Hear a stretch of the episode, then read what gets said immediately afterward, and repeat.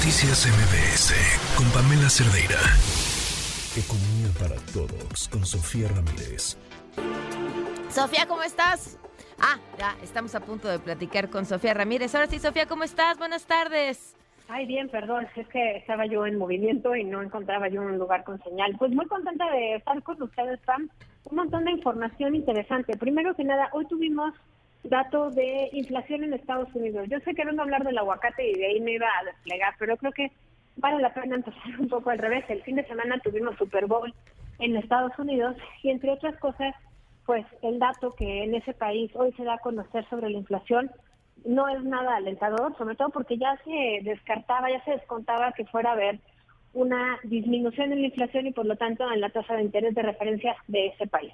¿Qué, nos dijo eh, los datos de inflación del día de hoy en Estados Unidos? Primero que nada, la inflación general está 3.1% en la comparación anual en el mes de enero, respecto a, o sea, arriba respecto a la, que esperaba el mercado, que era de 2.9.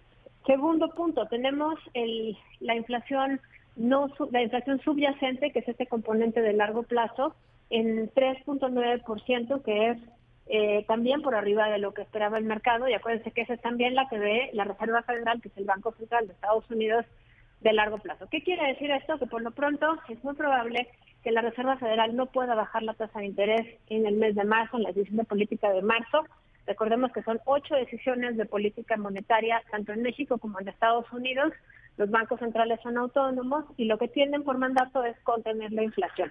El empleo en Estados Unidos también es uno de los mandatos de la Fed, sin embargo, el empleo de ese lado de la frontera eh, amaneció muy fuerte en enero, ya venía fuerte de diciembre y por lo tanto eh, ese no es un, una preocupación que ahorita se tenga. Sin embargo, pues suma, sumado a eso, vemos y recordemos de aquí empezamos a hablar del aguacate, que de este lado de la frontera también tuvimos un dato relativamente alto de inflación, ya lo platicábamos la semana pasada, no nos preocupa la inflación subyacente, que es esta de mediano y largo plazo, porque esa sigue hacia abajo. Lo que nos preocupa es la inflación no subyacente y ahí es donde entra el aguacate, porque acuérdense que las frutas y verduras, aunque están dentro del componente no subyacente, este que está altamente volátil y sujeto, pues entre otras cosas, a la estacionalidad de las cosechas, pero también a la sequía, pues obviamente eh, ha sido un componente bien importante. Para quienes nos escuchan y van manejando, no quiero que hagan cuentas, pero piensen que de 4.9% que salió la inflación en enero, en todo el mes de enero,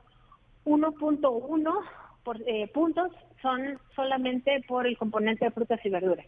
Si quitamos ese componente de frutas y verduras, estamos ya dentro de la banda de inflación de Banco de México de 3.7%, porque acuérdense que el objetivo del Banco de México es tener una inflación de 3% más menos un punto porcentual, por lo tanto 3.7% ya sería lo que estaríamos si las frutas y verduras no tuvieran ahorita esta eh, inmensa volatilidad.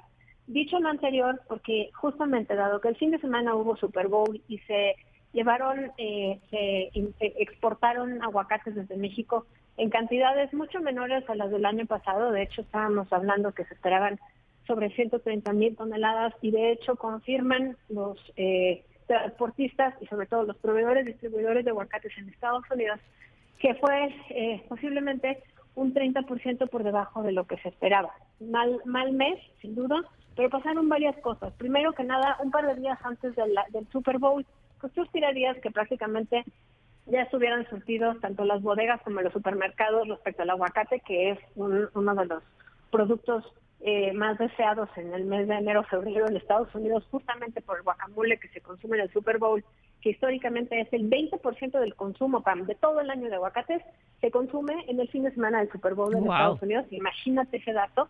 Bueno, pues obviamente ese eh, eh, el hecho de que hayamos tenido menos exportación de aguacates pues es relevante por dos razones. Unos días antes del evento, varios legisladores norteamericanos solicitaron a la, a, la Casa Blanca y lo discutieron también en el Pleno del Congreso, pues hacer una regulación, una revisión mayor del origen de esos aguacates.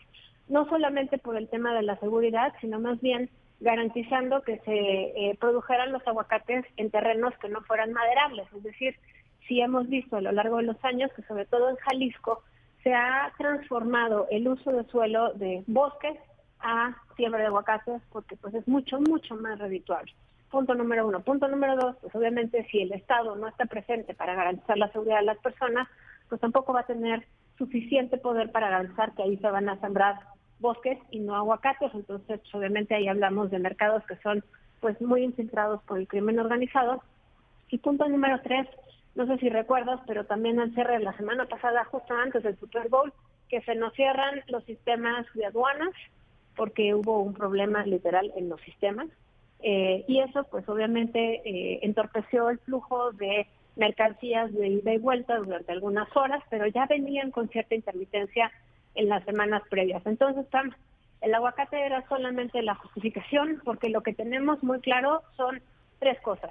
Eh, cebolla y jitomate que están en la dieta de los mexicanos, incluyendo en la canasta básica alimentaria que registra el Coneval, tienen una tasa de doble y triple dígito en términos de inflación, jitomate por arriba del 60% en la comparación anual y la cebolla pues más de 140% en la comparación anual. Y en el caso de la canasta básica alimentaria, que no tiene aguacates, porque pues a los mexicanos más pobres no les alcanza para comprar aguacate, pero sí cebolla y jitomate, vimos una eh, un incremento del 8% en la comparación anual en el mes de enero, y eso, Pam, eso es muy preocupante, porque por mucho que se pretenda subir el salario mínimo, por mucho que se pretenda eh, por decreto, digamos, garantizar condiciones sociales básicas, pues lo cierto es que las personas de menores ingresos no van a tener por ello menores ingresos porque trabajan dentro de la informalidad laboral, porque reciben a la mitad de los salarios que en promedio reciben las personas con un empleo formal y tampoco cada vez que se hace una reforma ni de pensiones ni de salario mínimo van a poder disfrutar absolutamente nada de esas prerrogativas. Entonces con esto me quedo, Pam, las cosas bien, vaso medio lleno, tenemos eh, unas inflaciones bien importantes. Ah, se me acuerdo la tercera cosa, ¿eh?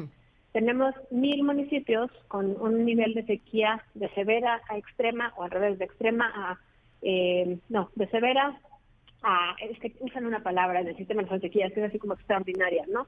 Eh, y obviamente eso pues afecta la, la capacidad de cultivar. Tendremos cosecha de jitomate próximamente, todo bien, pero pues eh, esto va a seguir encareciendo las frutas y verduras varios meses Muy bien, pues estaremos atentos a, a, que suceda y ojalá sea lo menos posible, Sofía. Muchísimas gracias. Noticias MBS con Pamela Cerdeira.